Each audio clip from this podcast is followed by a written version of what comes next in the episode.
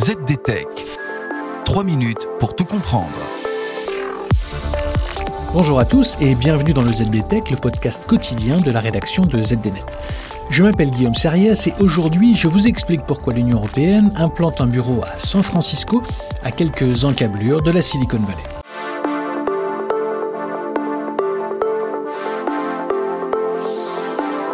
l'Union européenne ouvre un nouveau bureau à San Francisco, à quelques kilomètres de la Silicon Valley. Et dans quels locaux ce bureau est-il donc situé?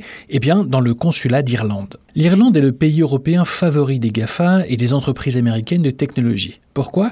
Eh bien parce que ces entreprises domicilient leurs filiales européennes en Irlande pour bénéficier d'un niveau de taxe faible. Comment? Eh bien via la fameuse technique de la doublette irlandaise c'est-à-dire une stratégie d'évitement fiscal utilisée par certaines sociétés multinationales pour réduire leur impôt sur les sociétés. Dès la fin des années 80, la structure d'imposition en doublette irlandaise a été mise en œuvre par des sociétés comme Apple, qui a été une des premières à mettre en place ce principe. Reste que l'objectif de ce nouveau bureau est de renforcer la diplomatie numérique de l'Union européenne aux États-Unis.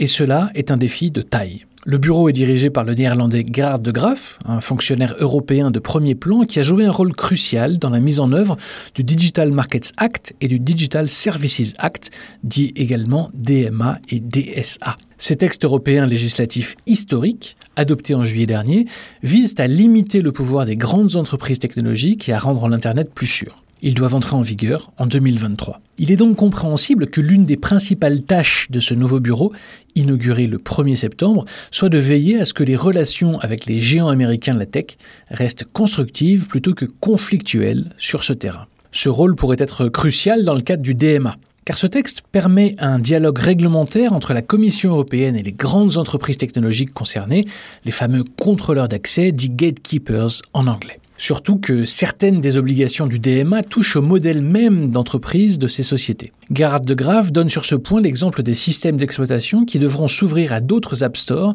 que ceux de leurs éditeurs. Il faut donc travailler à ce que ces sociétés intègrent mieux les nouvelles contraintes juridiques européennes dans leur mode de fonctionnement. Cette inauguration fait suite à la visite il y a quelques semaines d'un groupe de députés européens aux États-Unis pour s'entretenir avec des entreprises technologiques telles que Google, Meta, Apple, Airbnb, eBay, PayPal ou bien encore Uber.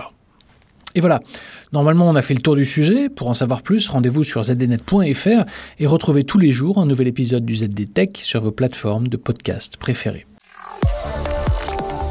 ZD Tech. 3 minutes pour tout comprendre.